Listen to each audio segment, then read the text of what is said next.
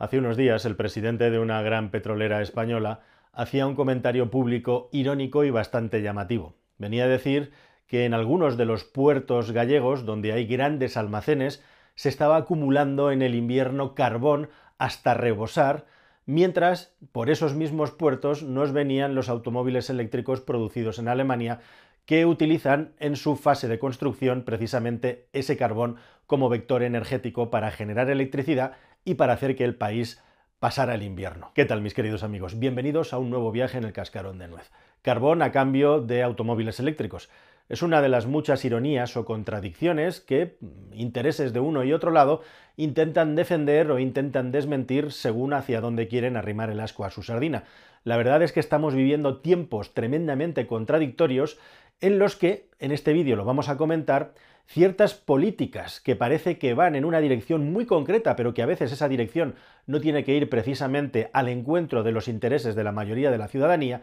están empezando a hacer que se resquebrajen o que corran peligro de resquebrajarse las economías y los gobiernos de los países y el gobierno de la Unión Europea. Y en todo este contexto es muy interesante y curioso como si dices Agenda 2030, la famosa frasecita Agenda 2030,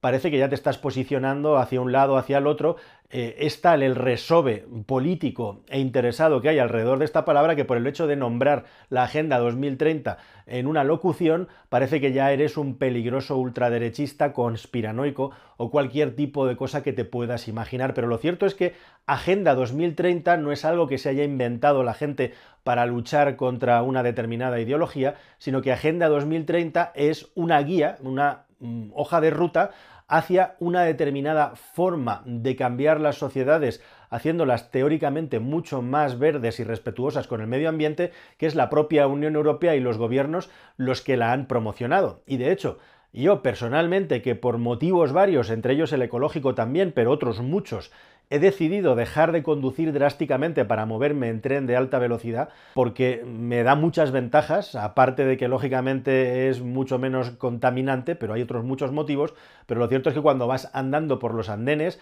hasta la Agenda 2030 está plantada en los mismos vagones de los trenes en los que viajamos. O sea que es algo institucional, es algo gubernamental, es algo que viene pautado desde arriba. Los que hablan de Agenda 2030 están comentando algo que es una hoja de ruta, como digo, oficial. Lo de Agenda 2030 no es una terminología que una determinada ideología se haya inventado para criticar o para pelear conspiranoicamente contra algo. Y precisamente de esto vamos a hablar y de viajar, pero hablando de viajar, déjame para empezar que te cuente una cosa. Bueno, y hablando de viajar, ¿qué os puedo contar? Llevo una racha, me estoy conectando a internet a veces desde sitios locos por todo el mundo. Una de las últimas veces en una cabaña perdido en Laponia, rodeado de nieve, eh, con una wifi que no sé ni de dónde salía. Bueno, pues si eres de moverte por el mundo o no, pero te conectas a cualquier tipo de wifi, las VPN te interesan mucho. Una VPN es un sistema que permite diseñar, desarrollar una IP configurada para ti con el máximo nivel de seguridad y de privacidad,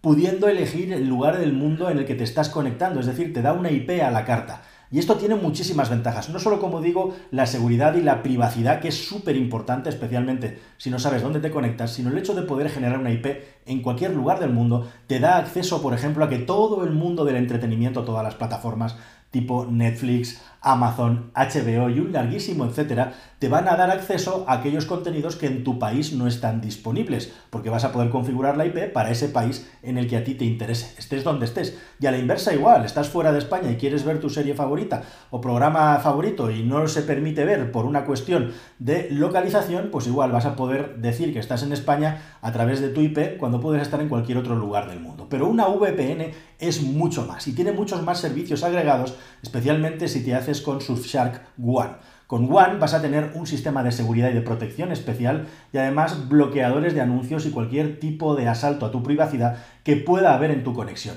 ¿Cómo te contratas esto? Pues es muy sencillo. Tienes un código que es el JF Calero. Ahí te he puesto un link, tanto en la descripción como en el primer comentario, código JF Calero. Y además, un enlace personalizado con el que vas a tener una oferta exclusiva. Y esto es muy sencillo. Tienes 30 días para probarlo sin ningún tipo de problema. Si no te convence, te puedes tirar atrás que no te van a cobrar nada. Y además, si sigues esta oferta, esta promo, vas a tener 3 meses gratis donde vas a poder navegar con la VPN de Surfshark, que es la que yo utilizo para moverme por todo el mundo sin perder conectividad ni seguridad en ningún momento con una oferta impresionante y con todos los extras que ya te he contado. Venga, vamos a seguir. Bueno, aquí hay una cosa que me llama muchísimo la atención. a veces he comentado con amigos o con conocidos que, habida cuenta de la cantidad de trabajadores autónomos por cuenta propia que hay en España, si los autónomos formaran un partido político todos juntos y se unieran, podrían pasar cosas muy potentes y muy importantes, ¿no? Porque somos muchísimos los que tenemos esa figura laboral actualmente. La cuestión es que todos los autónomos se unan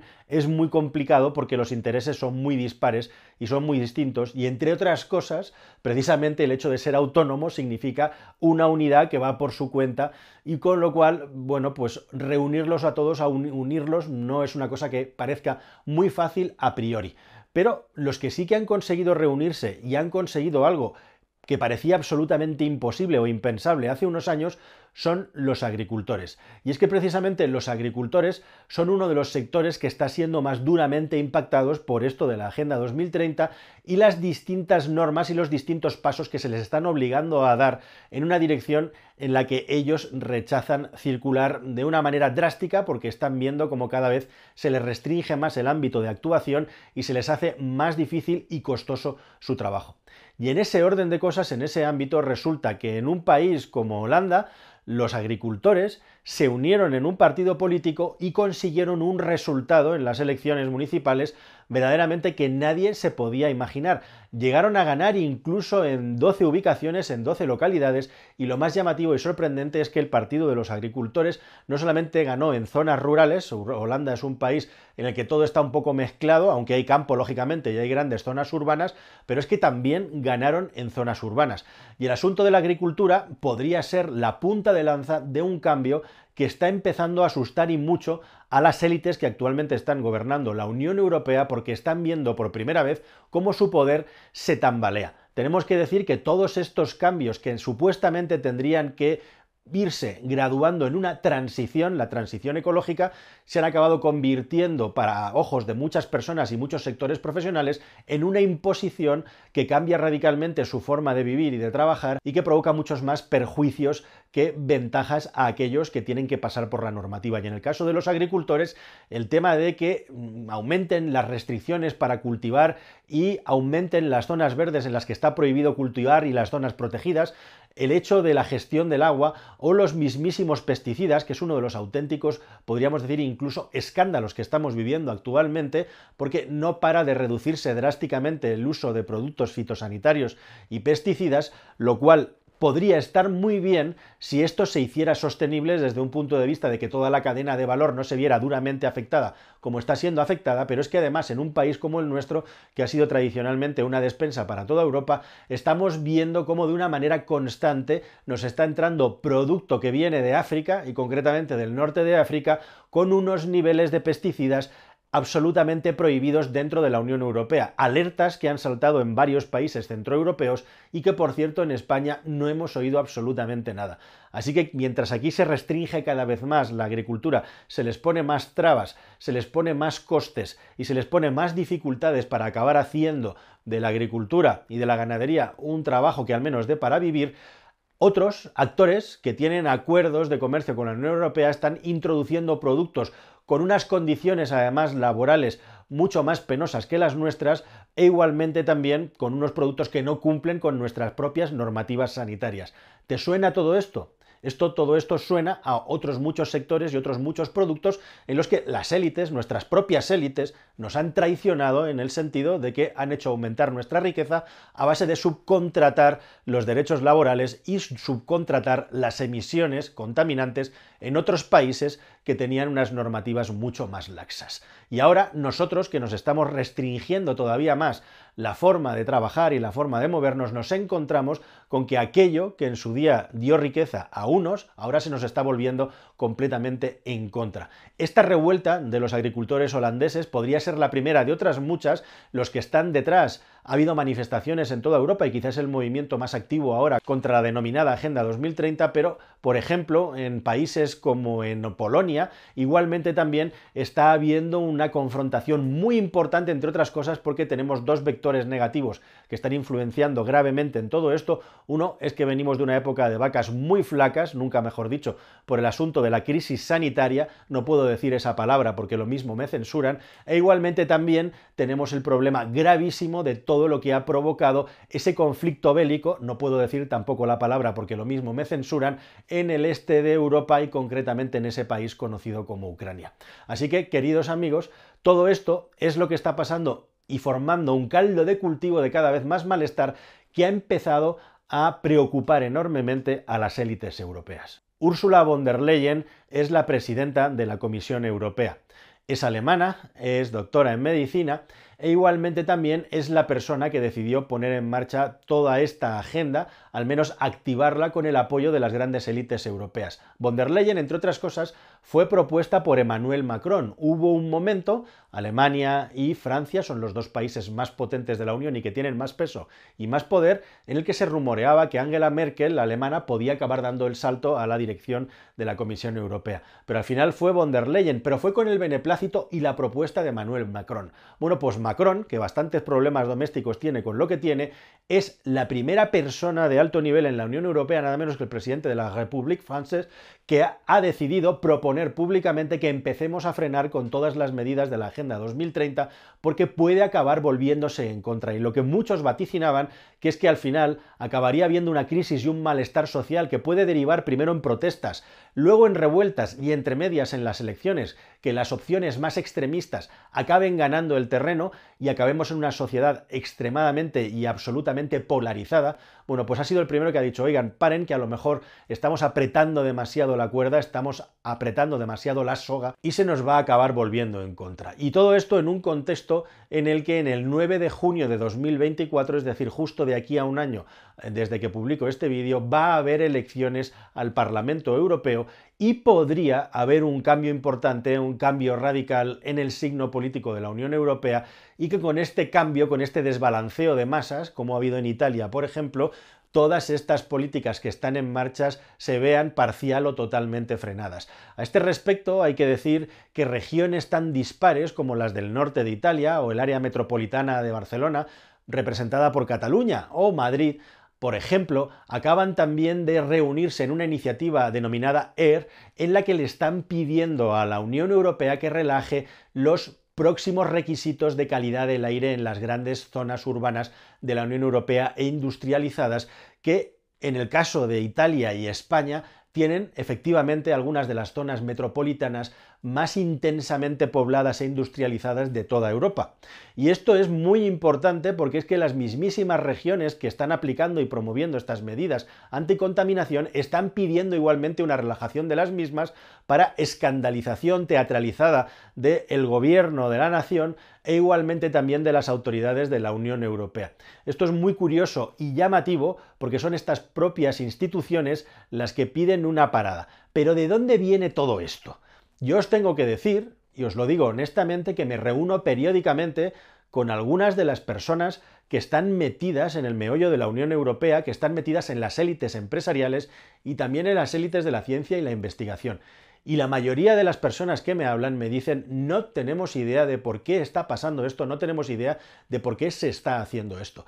Esto no es una transición, se está haciendo como una ruptura. Y precisamente desde el punto de vista empresarial, la incertidumbre es la peor de las noticias que podemos tener porque nos obliga a abrir tantos frentes, nos obliga a ir en tantas direcciones que no podemos concentrar los recursos en una única dirección, con toda la incertidumbre que se ha generado. Y esto es súper negativo para la economía. Lo más llamativo de esta normativa de la calidad del medio ambiente en el aire es que mana de una recomendación de la OMS, de la Organización Mundial de la Salud, que no tiene ningún tipo de potestad para acabar generando algo que sea mandato legal más allá de lo que quieran adoptar recibida la recomendación de la OMS las regiones que estén considerando esos preceptos. Y lo cierto y lo único es que la Unión Europea es la única que está imponiendo criterios de la OMS futuros para la calidad del aire que hacen que las áreas metropolitanas se revuelvan porque ven que es que no es posible. Y al final, si esto se acaba convirtiendo en una ley, aunque la haya propuesto alguien que no tiene que ver directamente con la Unión Europea, lo que van a acabar generando es un problema mayúsculo a los ciudadanos en forma de multas, en formas de restricciones masivas de tráfico y en forma de restricciones, por cierto, de movilidad. La cuestión es que todo esto que se ha ido digiriendo, que se ha ido mm, centrifugando a lo largo del tiempo, todo esto podría estar a punto de reventar como un volcán y de estallarnos en la cara si la situación económica, como algunos indicadores que hay por debajo macroeconómicos nos están indicando, hacen que en los próximos años a la inestabilidad mundial que tenemos se sume una crisis económica o por lo menos un crecimiento económico que se quede estancado, que se quede nulo que es un escenario que bien podría pasar, como digo, para los próximos años. Entre medias, igualmente, también conflictos como por ejemplo el de las calderas en Alemania y esa imposición un poco incomprensible de que tengamos que electrificar también el calor en nuestras casas mediante bombas, que es uno de los múltiples sistemas que podría haber de hidrógeno, ya ni hablo como sustituto del gas natural, porque es un insulto a la inteligencia pensar que ni a 10 ni a 15 años se puede sustituir toda una red de, toda una red de gas natural por una de hidrógeno. En fin, con todo esto, con malestar en Alemania, con malestar en los países del este, con malestar en los países más pobres o más dependientes de la agricultura, se está generando un caldo de cultivo que podría resquebrajar completamente el sistema por haber ido demasiado lejos en el año 24, en el año 25, en el año 26, desde luego mucho más pronto incluso de lo que algunos podríamos pensar. Nada más, queridos amigos, esta es la fotografía, el retrato de lo que está pasando actualmente y del debate que se está generando dentro de la Unión Europea, en el que, en resumen, parece que algunos políticos están empezando a ver las orejas al lobo. Hasta el siguiente vídeo, queridos amigos. Adiós.